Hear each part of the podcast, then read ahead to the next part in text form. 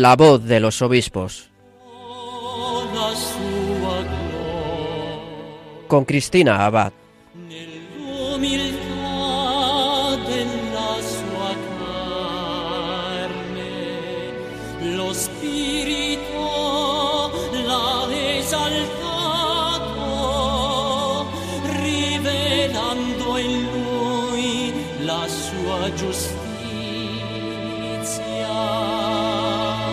Buenas noches, querida familia de Radio María. Un cariñoso saludo de Cristina Abad en este nuevo programa de La Voz de los Obispos. Es para mí una alegría poder compartir una temporada más las voces de nuestros queridos obispos que en este programa nos acercan a sus vidas, a las realidades de sus diócesis, nos informan de sus noticias, de sus mensajes, nos ayudan a vivir desde el corazón de la Iglesia los acontecimientos que la providencia pues nos va presentando, siempre con fidelidad a Dios y, como no, de la mano de nuestra querida Madre, la Virgen María. Bueno, ¿y a dónde nos vamos a ir esta noche? Pues como ya avanzábamos en nuestro último programa, nos vamos a ir a tierras aragonesas, de donde es precisamente el obispo español que más recientemente ha celebrado su consagración episcopal. Él es Monseñor José Antonio Satué, nuevo obispo de Teruel y Albarracín. El pasado 18 de septiembre tomaba posesión de esta diócesis dentro de la Santa Misa que se celebró allí en la Catedral de Teruel, que algunos de ustedes seguro que recordarán porque la retransmitimos en directo aquí en Radio María.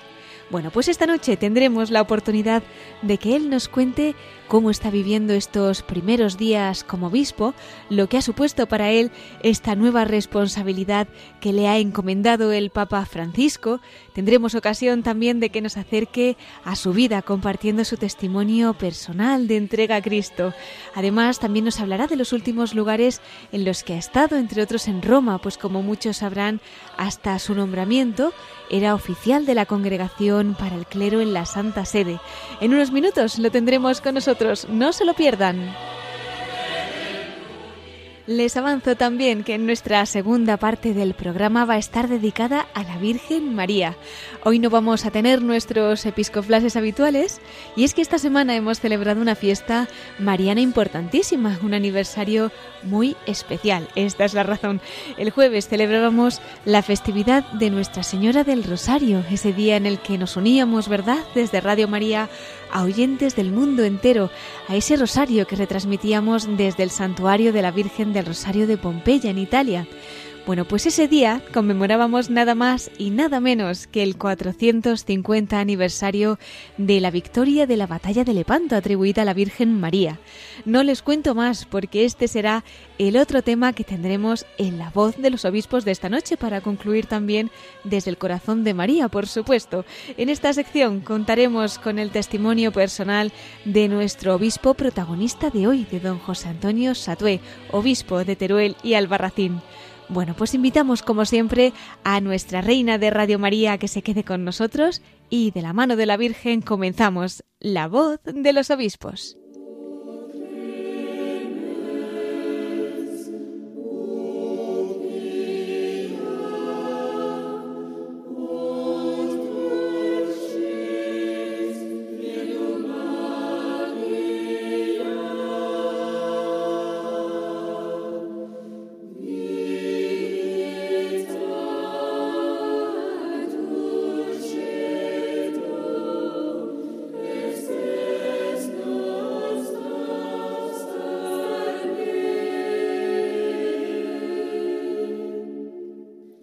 Pues como decíamos, vamos a trasladarnos hasta tierras aragonesas esta noche, concretamente a la diócesis de Teruel y Albarracín.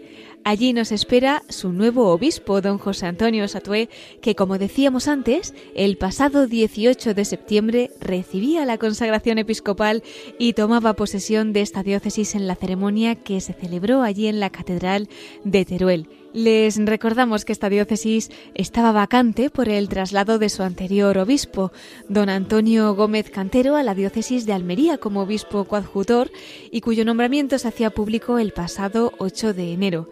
Desde entonces, eh, hasta la toma de posesión de Monseñor Satué como nuevo obispo, ha estado al frente de la diócesis de Teruel y Albarracín como administrador diocesano el sacerdote don Alfonso Belenguer. Y bueno, les contamos que el nuevo obispo de Teruel y el Barracín, don José Antonio Satué, nació en Huesca el 6 de febrero de 1968. Completó su formación como técnico especialista en electrónica industrial en el Instituto Politécnico de Huesca en 1987, año en el que ingresó en el Seminario Metropolitano de Zaragoza como seminarista de la diócesis de Huesca recibió la ordenación sacerdotal el 4 de septiembre de 1993. Es también licenciado en Derecho Canónico por la Pontificia Universidad Gregoriana de Roma. Ha desarrollado su ministerio sacerdotal en la diócesis de Huesca. Ha sido también capellán del monasterio de Nuestra Señora de la Asunción, allí en Huesca, miembro del Consejo Presbiteral, conciliario de jóvenes de Acción Católica, de Acción Católica General también, de Pastoral Juvenil. Ha sido además director del Estudio Teológico Santa Cruz y del Aula de Teología para Laicos San Lorenzo y San Vicente. También ha sido vicario general, moderador de curia, miembro del Consejo Presbiteral, del Consejo de Asuntos Económicos, del Consejo Episcopal y del Colegio de Consultores. Ha sido además vicario judicial, canónigo de la Iglesia Catedral, deán presidente de su cabildo, todo ello en la diócesis de Huesca. También ha sido delegado de medios de comunicación social. De hecho, en esta etapa colaboraba con Radio María como delegado de medios en el programa de revista diocesana. Ya en abril de 2015 comenzó sus servicios en la Congregación para el Clero. En esta última etapa romana ha participado en la redacción del Itinerario de Formación Cristiana para Adultos, promovido por la Conferencia Episcopal Española, y ha desarrollado diferentes colaboraciones en el Colegio Español de San José, allí en Roma, también en la parroquia de Santa Rita, en Latina, y también en la Casa Di Marco, para menores no acompañados del servicio jesuita a refugiados. Hablaremos de todo ello. Su nombramiento como obispo de Teruel y Albarracín se hacía público el pasado 16 de julio en la fiesta de Nuestra Señora del Carmen.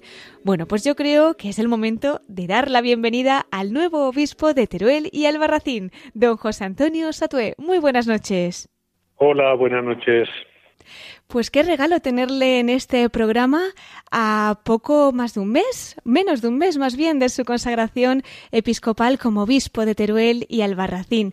Cuéntenos, don José Antonio, ¿qué recuerda de esta celebración a la que la verdad es que desde Radio María pues también nos unimos y vivimos con muchísima ilusión? Bueno, pues fue una celebración yo creo que sencilla y ciertamente muy emotiva y sobre todo yo creo que preparada con mucho cariño desde todos los diocesanos y diocesanas de Teruel y Albarracín.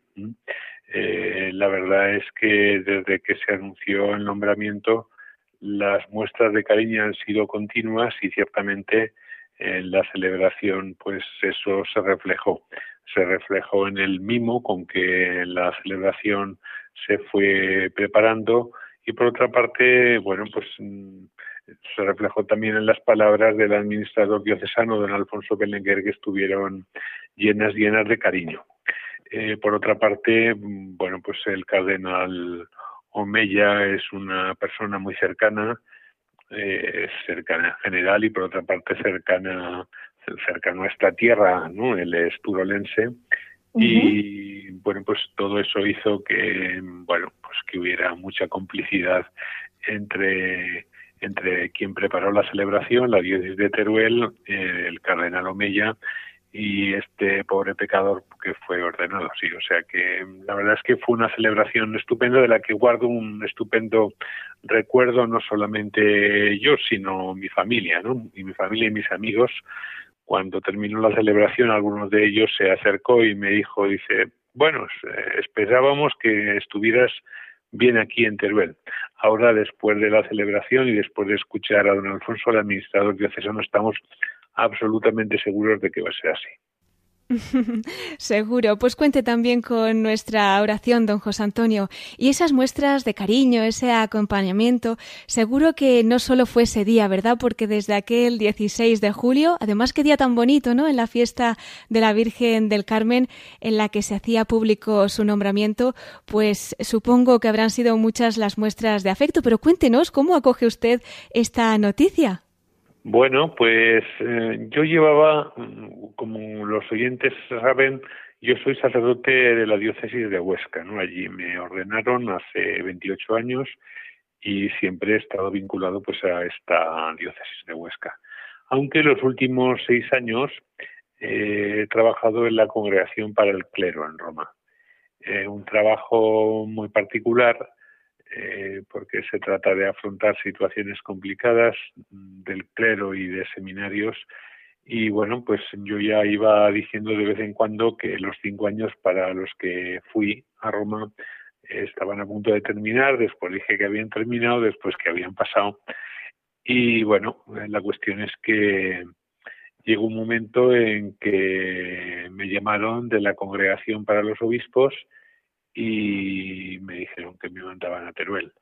Bueno, pues no cabe duda que tenían que ser obispo supone una gran responsabilidad y por tanto pues produce cierta inquietud. Pero también para mí volver a Aragón y volver a la pastoral, al contacto diario con las familias, con los sacerdotes, con los jóvenes, con los niños, pues todo eso me producía una gran felicidad porque, bueno, pues los sacerdotes yo creo que al menos generalmente nos hemos, nos hemos hecho sacerdotes para servir a una comunidad concreta. Eh, es verdad que a veces hay que hacer eh, trabajo de tipo administrativo, pero lo normal es este trabajo de comunión, de animación de la comunidad cristiana en sus diversos aspectos, ¿no? Y por eso acogí la noticia, pues por un lado con responsabilidad, con inquietud. Bueno, pues uno nunca ha sido obispo y no sabe lo que se le viene encima. Pero por otra parte, la vuelta a la tierra y la, la vuelta a la pastoral directa, pues la verdad es que me hacía mucha ilusión. El Señor ha tenido además ese detalle, ¿no? De enviarle pues a su tierra. Además, Teruel no está lejos de Huesca, como decíamos, pues su ciudad natal, sacerdote de allí. Seguramente serán muchos los recuerdos, ¿no? Que lleva en el corazón de aquellos años. Pero empezando un poco con esa historia que el Señor comienza a tejer con usted, querría destacar pues algún detalle eh, significativo de su infancia, de su juventud. Bueno, mm, mi juventud y mi infancia transcurrió en un pueblo pequeño, en Sesa, pueblo ciertamente entonces tenía 400 habitantes, ahora tiene poco menos o poco más de 100 y bueno, pues allí transcurrieron mis primeras mis primeros años. Mm, pues allí supe lo que es el calor de una familia, allí supe lo que es trabajar duro para para llevar a casa el pan de cada día, lo digo por mi padre y por mi madre. Eh, allí supe, bueno, pues eh, qué es una parroquia, eh, qué es la catequesis, quién es Jesucristo. En mi parroquia pues aprendí los fundamentos de, de la fe y a partir de allí pues eh, fui creciendo y se fue desarrollando esa experiencia tanto humana como cristiana yo estoy muy, muy agradecido a mi tierra, a mi diócesis, a mi pueblo, a César, porque, bueno, pues yo creo que allí recibí lo más importante que una persona puede recibir, ¿no? El cariño, el amor de la familia, la amistad con, con las personas más cercanas y los primeros pasos en la fe, ¿no? Recuerdo muy bien el día de mi confirmación, recuerdo menos, pero también el día de mi primera comunión, cuando tenía nueve años, porque de vez en cuando, alguna vez, pues tengo el libro, aquellos famosos de nuestros tiempos que ponían mi, primera comunión y yo mismo hice mi crónica, ¿no? Entonces, eh, para mí esas experiencias vitales han sido ciertamente muy importantes, muy, muy importantes. Y por eso el escudo en el sello episcopal eh, reflejo la Sierra de Guara. La Sierra de Cuara es como el escenario, el telón de fondo donde se desarrolla la vida de una buena parte de la provincia de Huesca, ¿no? Y eso, con eso quiero reflejar pues la gratitud a todo lo que he recibido, que ha sido mucho en esa tierra una sierra además preciosa y de hecho la montaña pues siempre eh, nos ayuda, ¿verdad?, a elevar nuestra mirada hacia el Señor. Don José Antonio, ¿y cuándo es ese momento en el que el Señor pues le pide entregarse a Él, dar un paso más y mirar ya de cara a lo que sería su sacerdocio? En mi caso, mm, para mí fue fundamental el testimonio de los sacerdotes que había conocido hasta ese momento el sacerdote del pueblo, don Crescencio, que en paz descanse, eh, algunos sacerdotes que conocí en Huesca, el testimonio cristiano de primera fila del que fue mi obispo, don Javier Osés, bueno, pues a mí me hicieron plantearme, ¿por qué no?, ese camino. Eh, yo veía las cosas que hacía el párroco de mi pueblo, que eran muy sencillas, ¿eh? la catequesis, ir a ver a los enfermos, la celebración de la Eucaristía, y yo me planteaba que quizá yo también podría hacer eso para, para ser feliz. Ese planteamiento pues se fue madurando en el sentido de que no basta solamente pues tener la ilusión que puedes eh, ser feliz realizando determinadas cosas, sino que bueno, pues fui creciendo en lo que se refiere a la oración personal, participé en algunas convivencias vocacionales con otros jóvenes que estaban en una situación parecida. En aquel momento se hacían esas convivencias vocacionales en todo Aragón y la verdad es que, bueno, pues poco a poco fui adquiriendo la certeza de que Dios me llamaba por ese camino. Cuando rezaba, cuando me aproximaba a, a lo que hacían los sacerdotes, pues yo vibraba y esa vibración, esa vibración eh, descubrí que Dios me estaba llamando. Por otra parte, en este camino, pues a veces surgen dudas, como es normal, y recuerdo que el día que entré en el seminario, pues yo creo que tuve como la primera así crisis el mismo día, porque yo le decía al Señor, Señor, si esto es lo, lo, mío, si tú quieres este camino para mí, pues dímelo claro, dímelo claro. Y si no, pues mm, bueno, pues dímelo claro también y así busco otra cosa, ¿no? Eh, y Dios eh, se calla, pero habla siempre en su momento, ¿no? Y a lo largo de los años del seminario, pues yo creo que Dios habló, habló muy claro, ¿no? Habló muy claro y me descubrió que ciertamente eh, el camino del sacerdocio era mi camino y la verdad es que en este camino yo no sé si he dado mucho, pero ciertamente he recibido no sé si el ciento por uno o el mil por uno, porque la cosecha de amigos, de vivencias, de, situaciones en las que he podido crecer como persona han sido innumerables. Dios nunca se deja ganar en generosidad, ¿verdad?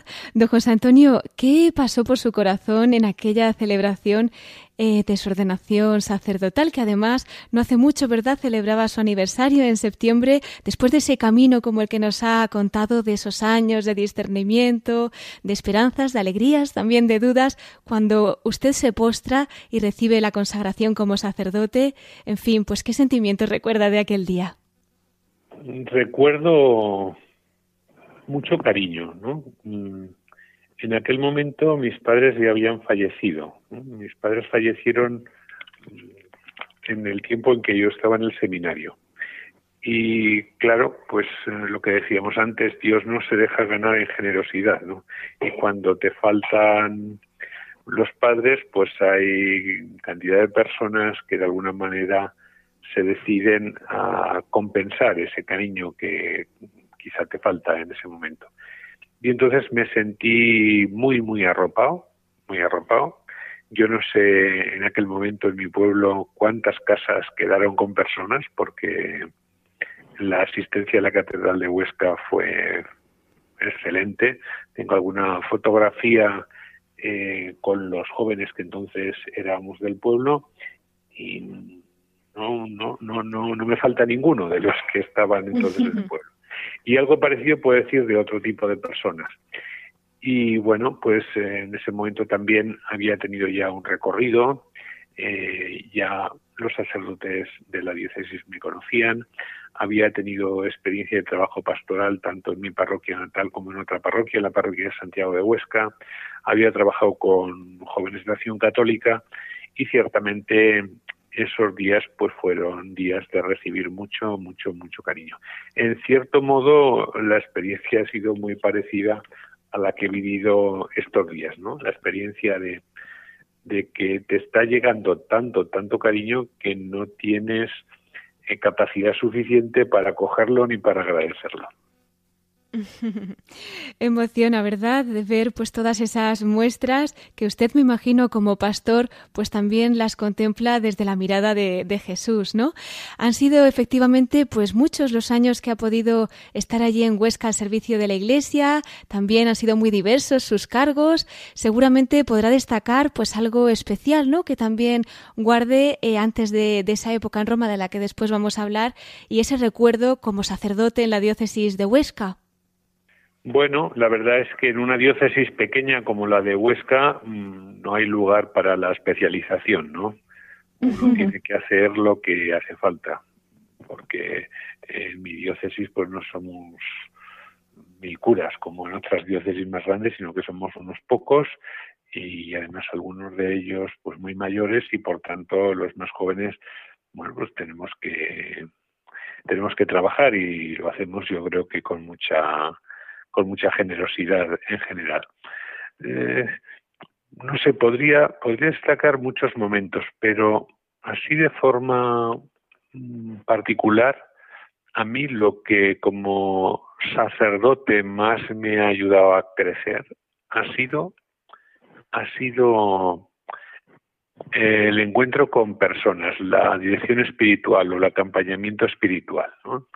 Eh, son momentos muy, muy íntimos en las que uno tiene la ocasión de casi tocar la presencia de Dios en el corazón de una persona. Y eso para mí es un gran regalo, ¿no? Que una persona te abra su corazón, que puedas aprender de sus eh, problemas, de sus alegrías, de sus búsquedas, que el Espíritu Santo en muchas ocasiones te ayude a decir una palabra que le ayude a crecer en un determinado aspecto, a sanarse de alguna herida que pueda tener. La verdad es que eso para mí ha sido un gran regalo. El acercamiento a personas concretas y el ver cómo Dios actúa en el corazón de, mucha gente buena que lo busca, que le ama, que quiere entregarse a él. Tengo cantidad de, experiencias de ese estilo, ¿no? Por eso eh, doy gracias a Dios, por un lado, por el bien que recibo y por otra parte, pues porque en estos años me he sentido en muchas ocasiones como instrumento en manos de Dios para poder llevar su misericordia, su consuelo, su perdón a tantas personas que se acercan a ti. Para mí esos momentos de encuentro personal han sido maravillosos, además de algunas celebraciones, algunas Eucaristías en las que Dios te toca el corazón de una manera particular. Pues ahí está esa siembra, ¿verdad? La providencia sabrá los frutos de, todos estos años y ya en 2015, ahí sí, ¿verdad? El Señor le querría pues en Italia, porque hasta su nombramiento pues estaba allí, como decíamos, como oficial de la Congregación para el Clero en la Santa Sede. ¿Qué nos puede decir? Acérquenos un poquito a la labor de esta congregación, cuál era su misión allí en la Congregación para el Clero. Bueno, la Congregación para el Clero es uno de los dicasterios romanos que colabora con el Santo Padre en todo lo que se refiere a sacerdotes, eh, seminaristas y diáconos. Y bueno, pues tiene varias secciones.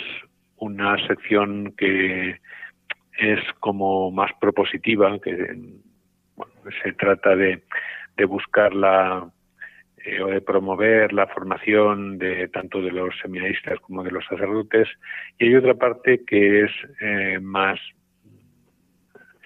más de tipo canónica, ¿no? Más disciplinar, en la que se tratan pues casos de sacerdotes que o bien ellos plantean sus problemas concretos o bien son sus propios obispos y a raíz de lo que se plantea desde la Congregación para el Clero se trata de buscar soluciones. Fundamentalmente ese ha sido mi trabajo, ¿no?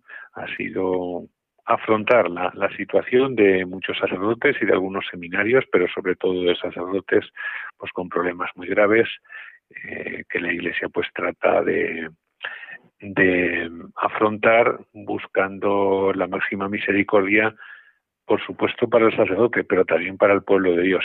Y entonces, en algunas ocasiones, pues esa misericordia precisamente lleva a que la Santa Sede tome la decisión de que algunos sacerdotes tengan que dejar su ministerio precisamente por el bien del pueblo de Dios. Ha sido un trabajo muy enriquecedor, pero como se pueden imaginar, pues a veces muy duro, porque ciertamente pues son casos dolorosos eh, que no se pueden afrontar con frialdad, sino todo lo contrario, ¿no? Desde luego. Y don José Antonio estaba también en Italia eh, colaborando en la parroquia de Santa Rita, en la diócesis de la Latina, pero también en la Casa Di Marco, una institución para menores no acompañados del Servicio Jesuita a Refugiados. ¿Cómo era su labor en este centro? ¿Qué nos puede contar? Este trabajo, la verdad es que era ha sido muy interesante, ¿no? Los años que colaboré, empecé colaborando en mis tiempos de estudiante en Roma, del 2002 al 2004, y retomé cuando volví a Roma para trabajar en el 2015. Bueno, pues lo que hacía era que una o dos veces al mes iba por la tarde, sobre las siete de la tarde, y llegaba a esta casa donde se acogen uh, menores refugiados, ¿no? Y lo que hacíamos era pues eh, preparar la cena, cenar con ellos, eh, recoger la casa después de, cenar y después tener un tiempo de, convivencia, ¿no? Eh, ciertamente era un apostolado muy particular porque casi todos esos chavales eran o son musulmanes y ciertamente, bueno, pues y por otra parte venían de algunos de Egipto, muchos del norte de, África y a veces las dificultades para comunicarnos no eran pequeñas. Sin embargo, era un apostolado que muy humano, tremendamente humano, ¿no? Porque veía esos chavales pues con 14, con 15 años que habían venido en patera, aunque ellos por supuesto decían que habían venido en avión, porque eran general pues orgullosos y no querían darse o pensar, no querían dar pena a nadie, ¿no? Y veías como en muchas ocasiones esos ojos reflejaban una tristeza tremenda. Sin embargo, con el paso del tiempo mm, veías como muchos de ellos iban dando pasos adelante y poder participar de esa alegría de esos chavales a mí me hacía mucho bien. ¿no? Es verdad que normalmente pues no se hablaba de Jesucristo en este en este tipo de voluntariado. Pero estando cerca de ellos yo me sentía muy cerca de Dios y de Jesucristo. Y cuando me iba pues la verdad es que yo me sentía muy renovado. Porque a través de esos chavales yo creo que Dios se hacía presente en mi vida de una manera eh, pues muy fuerte. Mm, acercándote a esas vidas bueno, por un lado de tantos problemas, pero por otro lado con tanta fuerza para superarse, a mí me ayudaba mucho a relativizar mis pequeños problemas y sobre todo pues me daba aliento para afrontar las pequeñas los pequeños desafíos que tenía delante en la vida de cada día. Hmm. Era así de sencillo, pero era muy enriquecedor humana y espiritualmente. Pues con testimonios como el que nos está ofreciendo esta noche vemos la riqueza de ese ministerio, ¿no? De sacerdote, ahora como obispo, y qué bonito es ver no solamente lo que usted ha dado, lo que usted ha aportado, sino todo lo que también ha recibido y está recibiendo. Y ahora, a partir de ahora, pues ya en esa diócesis que le ha encomendado la Iglesia, ¿no? La diócesis de Teruel y Albarracín aunque no hace mucho que efectivamente pastorea esta Grey, no sé si tiene algún objetivo especial o qué le pide al Señor, ¿no?, para su ministerio en esta diócesis aragonesa. Tengo que ir conociendo la realidad, no cabe duda, pero mm, claro, los objetivos que se puede plantear un pastor yo creo que siempre son los mismos, tendrá que buscar las respuestas más adecuadas, pero una de las cosas que nos tenemos que plantear como iglesia diocesana en sinodalidad, como decía el padre, el Santo Padre Francisco, es cómo fortalecer nuestra fe. Otro, otro punto que tenemos que, tratar es cómo transmitir esta fe. Es un regalo que hemos recibido no para nosotros mismos solamente, sino para que compartamos con los demás. Tenemos que ser más audaces, más creativos en la, en la proposición del mensaje de Jesús, de su oferta de, vida nueva. Por otra parte, tenemos que plantearnos cómo vivir en comunión, ¿no? Cómo vivir eh, la fe en iglesia diocesana, porque como saben bien nuestros oyentes, pues nuestra fe no la vivimos de una manera aislada, sino que la vivimos eh, comunitariamente. Y otro aspecto que me parece esencial, tal como decía el Papa Benedicto en De Euscaritas, es, es el aspecto de la solidaridad, ¿no? de la caridad. Eh, una diócesis, una comunidad cristiana, una familia, una persona tiene que plantearse cómo llevar a los demás no solamente su fe, sino también todo aquello que pueda para que las personas puedan vivir con más dignidad, con más alegría, con más intensidad. Y eso lo está haciendo ya la Iglesia de Teruel y Albarracín a través de muchas iniciativas y yo humildemente pues trataré de animarlas y si entre todos se nos ocurren otro tipo de iniciativas pues lo mismo. Pero fundamentalmente esas son las preguntas a las que a las que tenemos que dar respuesta. Eh, sabiendo que que la historia de la diócesis de Teruel y Albarracín es muy larga y nosotros somos un eslabón más en la, en la cadena. Muchos han trabajado muchísimo antes que nosotros. Yo quiero recordar que en esta diócesis fue obispo eh, Monseñor Damián Iguazen Borao, que murió no hace mucho, con 104 años, eh, que era de la diócesis de Huesca y que fue en Teruel muy, muy querido. Y en mi caso, pues yo vengo a continuar el trabajo que, tanto los obispos como los sacerdotes, como los laicos, como los religiosos y religiosas han hecho en tantos siglos de existencia, aportando pues mi pequeña experiencia y mis ganas de llevar adelante el reino de Dios en esta tierra. Pues vamos a invitar a nuestros oyentes, todos los que nos estén escuchando, a orar muy especialmente por esta misión que ha comenzado en la diócesis de Teruel y Albarracín y para que sea una iglesia pues verdaderamente santa, ¿no? Haciendo realidad ese sueño del que nos habla. Don José Antonio, para finalizar ya esta primera parte de nuestro programa, quería pedirle también pues un mensaje especial para Radio María. También usted colaboraba con nosotros cuando era delegado de medios, ¿verdad? Allí en Huesca, ya pertenecía a esta familia de la Virgen y una vez más pues queríamos también pedirle unas palabras para nuestros oyentes voluntarios, para los trabajadores y que podamos pues también continuar esta misión de la mano de la Virgen. Felicito a todos, tanto a los que trabajan en Radio María como a los oyentes y les animo a presentar a Jesús tal como nos lo presenta María, con esa ternura, eh, con esa fuerza, con esa humildad con que lo hacía María. Eh, teniendo a María cerca, eh, podremos presentar a Jesús al mundo, a los oyentes, a todas las personas que tenemos a nuestro alrededor de una manera muy eficaz y además muy divina, porque María nos ayuda a hacer las cosas de una forma especial, de una forma que nos acerca a Dios nuestro Padre.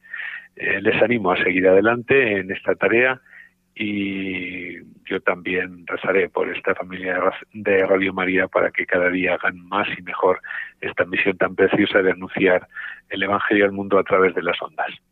Muchísimas gracias. Contamos con esa oración que tanto necesitamos. Eh, no le quería despedir todavía, don José Antonio, porque precisamente, como aquí en Radio María, pues no nos cansamos de hablar y de escuchar cosas de la Virgen María, pues también quería invitarle a nuestra última parte del programa, precisamente la voz de los obispos desde el corazón de María, para que comparta pues algún pensamiento o vivencia especial que haya vivido en su corazón. ¿Podemos contar con usted en unos minutos para esta sección? Con mucho gusto. Pues muchísimas gracias y entonces hasta pronto, Monseñor José Antonio Satué, obispo de Teruel y Albarracín.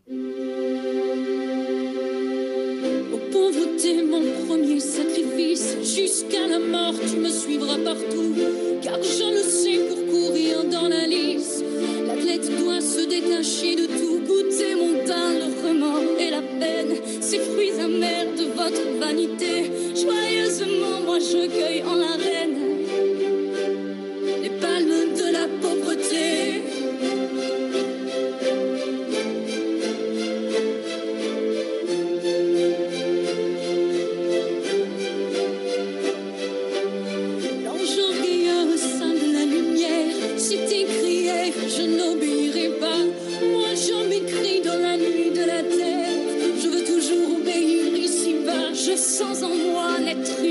audace. De tout l'enfer, je brave la fureur. L'obéissance est ma forte cuirasse. Et le bouclier de mon cœur. Estás escuchando La voz de los obispos con Cristina Abad, Radio María.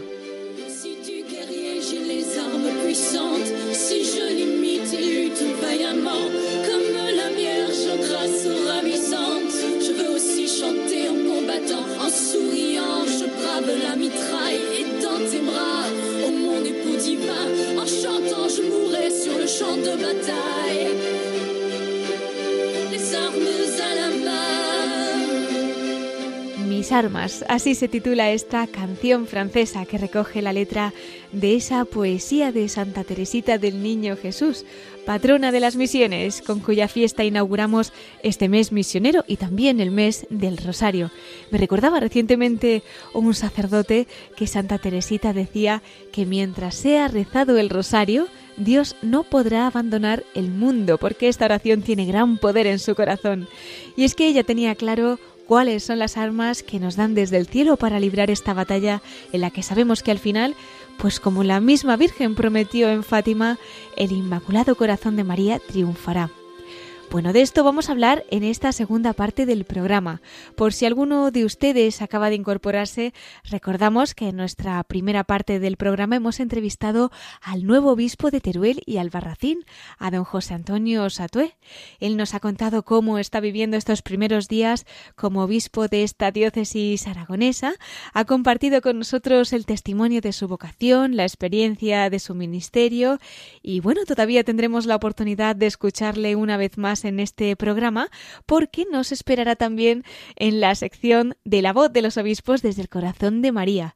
Pero antes, como decía, me gustaría invitarles a recordar un acontecimiento importantísimo que hemos celebrado esta semana, concretamente el pasado jueves en la fiesta de la Virgen del Rosario, con los 450 años de la victoria de la cristiandad en la batalla de Lepanto, gracias a la intercesión de la Virgen María a través del rezo del Santo Rosario. Y una diócesis que lo está celebrando de modo muy especial es la diócesis de Alcalá de Henares, con ese año jubilar mariano que ha concedido el Papa Francisco con motivo de estos 450 años de la victoria de la Virgen en Lepanto. Y es que precisamente en esta diócesis, concretamente en Villarejo de Salvanés, está la imagen que fue cedida por el Papa San Pío V a Luis de Requesens tras la batalla de Lepanto para agradecer a la Virgen la victoria atribuida a su intercesión. Bueno, pues en este marco, el pasado jueves, el nuncio apostólico en España, Monseñor Bernardito Auza, presidió una Eucaristía en Villarejo de Salvanés, concretamente en la plaza del Santuario de la Virgen de la Victoria de Lepanto, y junto a él concelebró el obispo de Alcalá de Henares, don Juan Antonio Reichpla. El caso es que aunque no nos da tiempo a escucharla completa, quería compartir esta noche al menos unos fragmentos de la homilía del nuncio apostólico que yo creo que nos pueden ayudar a mantener viva la esperanza en estos tiempos difíciles que vivimos, sabiendo que al igual que en Lepanto, pues si ponemos nuestra confianza en María, tenemos el triunfo asegurado. Vamos a escucharlo en las palabras del nuncio apostólico de su santidad en España, don Bernardito Auza.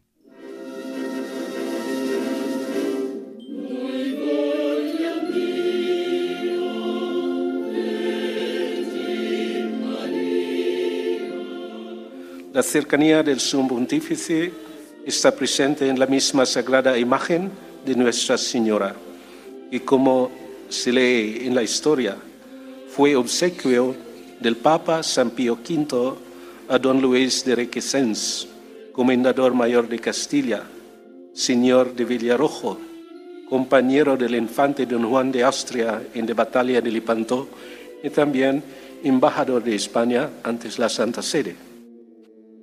Cumpliendo su promesa, tras la victoria, don Luis construyó el convento de los franciscanos y entronizó la imagen de Nuestra Señora de la Victoria de Lepanto.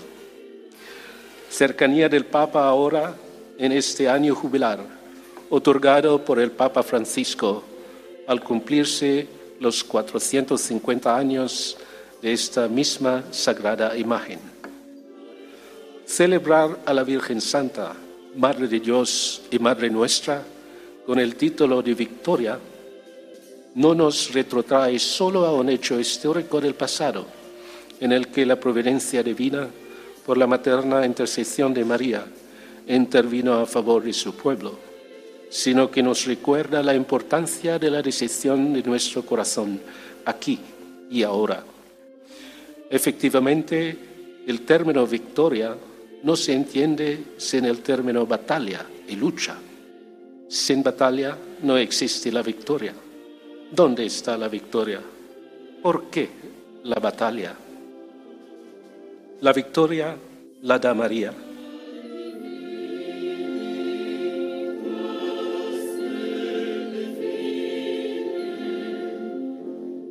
Un rotundo y fuerte sí de la Virgen. Un sí que salió de labios de María, entregando todo su ser sin condiciones a Dios y a su plan de salvación.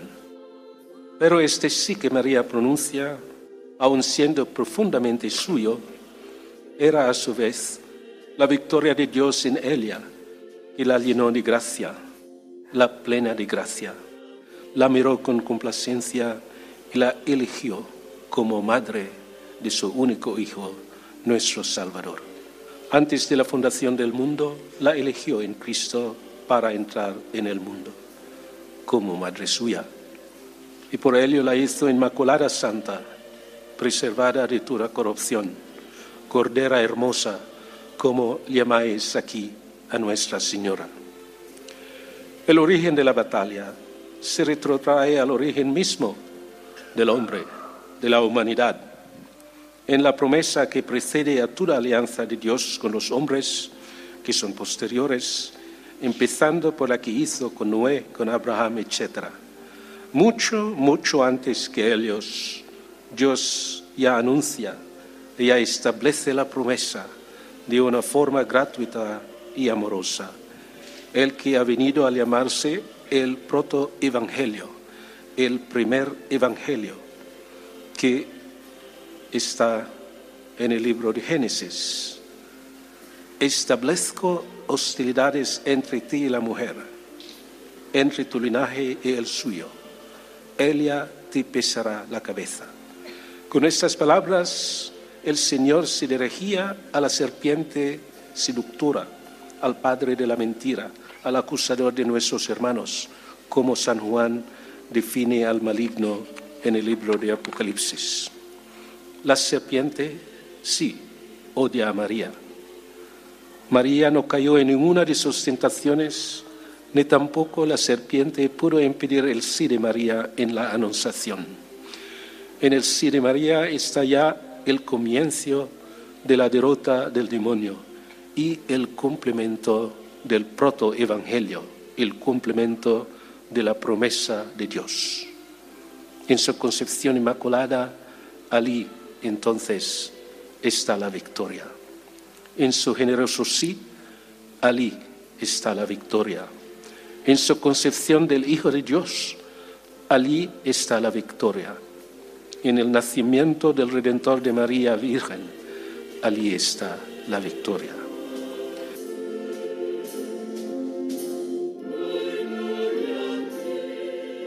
Sabemos, en efecto, por la promesa indefectible del protoevangelio, que el linaje, la estirpe, nosotros, de María, triunfará. A medida que el hombre avanza en el trayecto de la historia, se encuentra nuevos retos, nuevas dificultades, nuevos desafíos.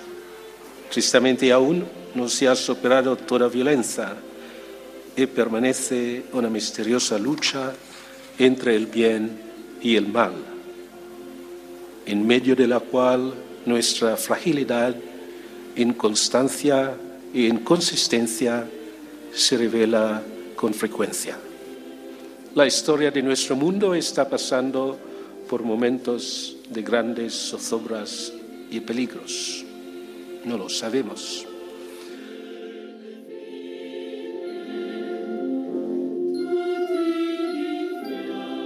San Juan Pablo II decía, sí, pero María, ella te pesará la cabeza.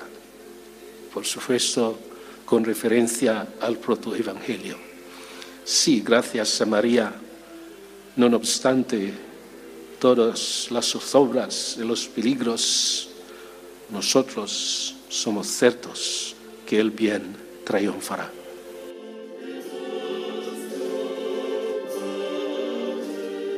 La Madre de Cristo nos hace sentirnos seguros, acogidos y amados. Derrama el consuelo a los afligidos, aconseja con su luz a los descaminados, vigila la acechanza de peligros. Al darnos a María, Dios nos ha dado todo bien. Consideremos, pues, este don en nuestro corazón si estamos dispuestos a seguirla, amarla y sobre todo hacerla presente en nuestra vida cotidiana. Así venceremos siempre nuestra batalla. Diciendo sí a Dios, vencemos nuestro egoísmo y quedamos preservados en la luz del Señor. Os invito, queridos hermanos y hermanas, a fomentar siempre una devoción verdadera, afectuosa y comprometida a la Madre de Dios. Y como signo de esa devoción, apreciemos muy vivamente la oración del Santo Rosario.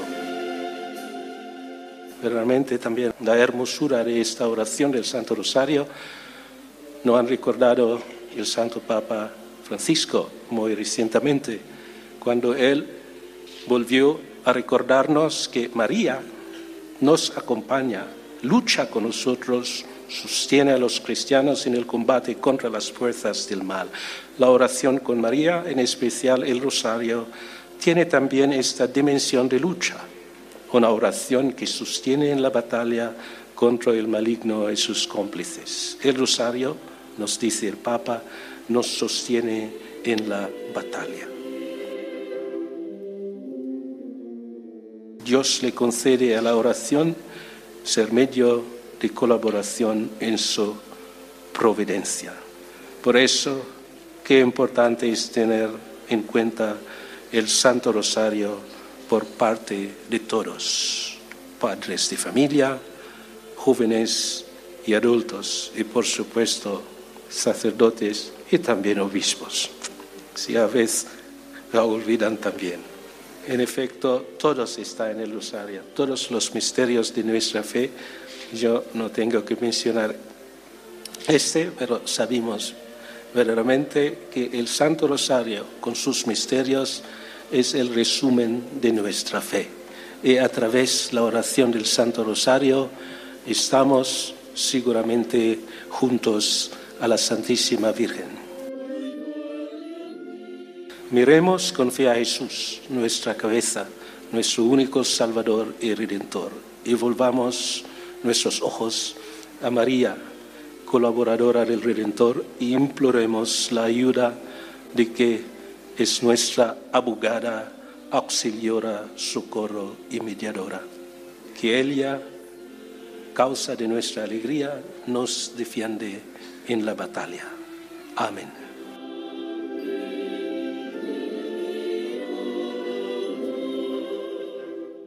Así nos alentaba el nuncio apostólico en España, don Bernardito Auza, a confiar en la Santísima Virgen para vencer toda batalla, también las nuestras personales. Especialmente nos decía con el rezo del Santo Rosario como arma principal para vencer el mal. Como nos ha dicho Monseñor Auza, con María venceremos siempre. Bueno, pues nos acercamos ya al final de nuestro programa y después de estas palabras del nuncio apostólico, qué mejor, ¿verdad?, que seguir acercándonos a la Virgen María. Como no podía ser de otro modo desde este programa, pues lo hacemos de la mano de nuestros obispos. Nos vamos nuevamente a la diócesis de Teruel y al Barracín. Allí nos espera su obispo don José Antonio Satué para hablarnos ahora desde el corazón de María.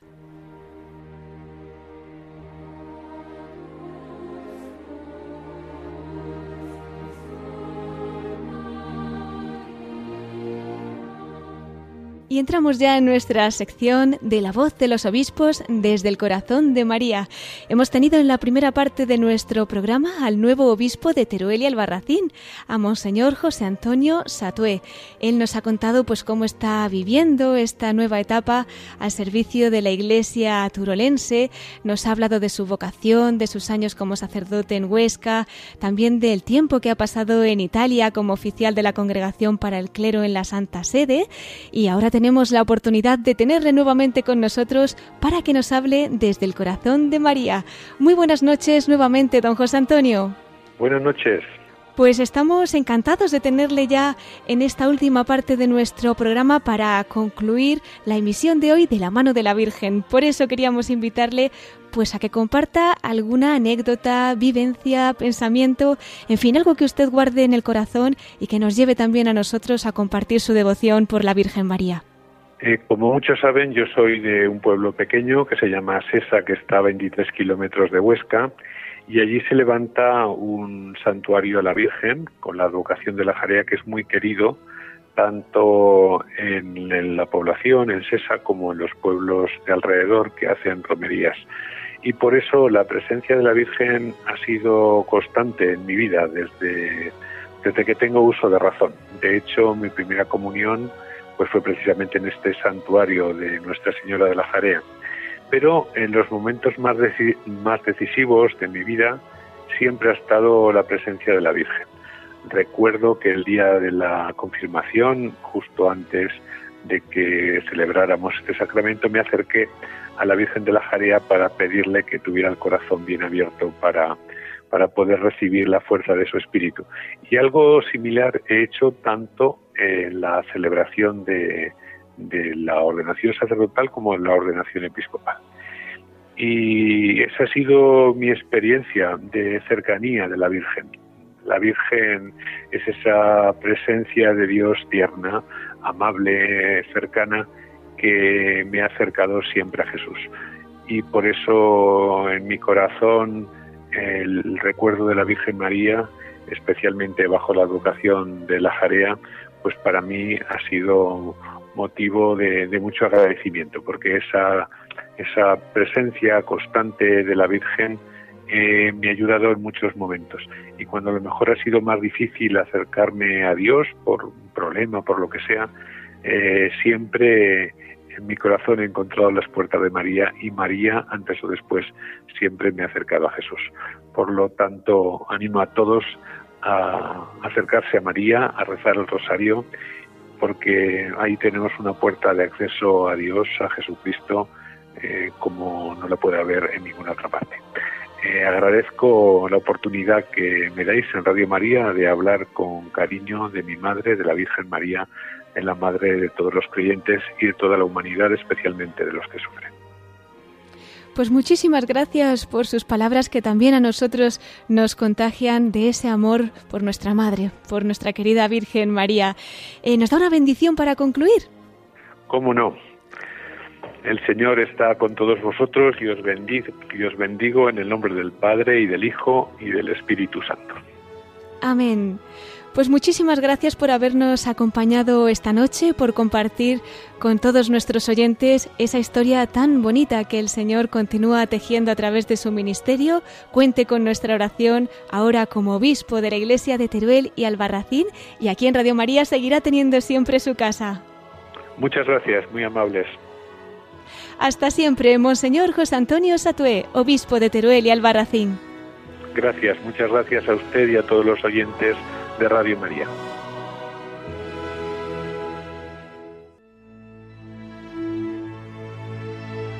Pues queridos oyentes, hemos llegado ya al final de nuestro programa. Antes de concluir, les recuerdo nuestro correo electrónico para todos aquellos que nos quieran escribir. Lo pueden hacer al correo la voz de los obispos arroba radiomaria.es. Recordamos también que pueden encontrar este y todos nuestros programas en el podcast de Radio María. También los pueden pedir llamando al teléfono 91 822 8010 o bien a través de nuestra página web en radiomaria.es entrando en el apartado de pedidos de programas. Pueden mandar también un correo electrónico a pedidos de programas Agradecemos una vez más a don José Antonio Satué, obispo de Teruel y Albarracín, el que nos haya acompañado en este programa, que nos haya contado cómo está viviendo esta primera etapa como obispo, que haya compartido su vocación, la experiencia de su ministerio, su amor por la Virgen María. También hemos tenido la oportunidad de acercarnos a la Madre de Dios con las palabras que hemos recogido de la homilía del nuncio apostólico en España de don Bernardito Auza en esa misa que presidió en la fiesta de la Virgen del Rosario que se celebró el jueves en Villarejo de Salvanés, en Alcalá de Henares, en el marco del año jubilar mariano que celebra esta diócesis con motivo de los 450 años de la victoria de la Virgen María en la batalla de Lepanto. Un mensaje el que nos ha dado el nuncio de esperanza para estos tiempos, sabiendo que con María la victoria la tenemos asegurada. Les agradezco a todos ustedes, queridos oyentes, que nos hayan acompañado esta noche y les pido una vez más que recemos juntos por nuestros queridos obispos, los sucesores de los apóstoles. Ahora les invito a escuchar nuestro informativo de Radio María y yo me despido deseándoles una bendecidísima semana, ya muy poquito de celebrar otra fiesta mariana grande para todos nosotros, la Virgen del Pilar. Pues hasta dentro de dos semanas, si Dios quiere, a las 9 de la noche, a las 8 en Canarias. Un saludo de Cristina Abad y siempre con María.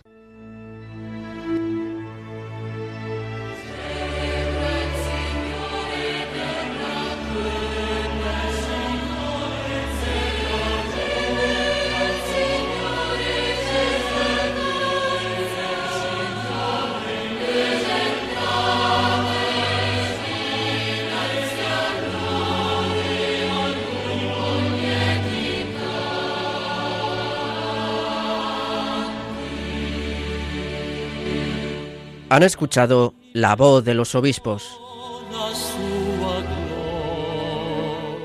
con Cristina Abad.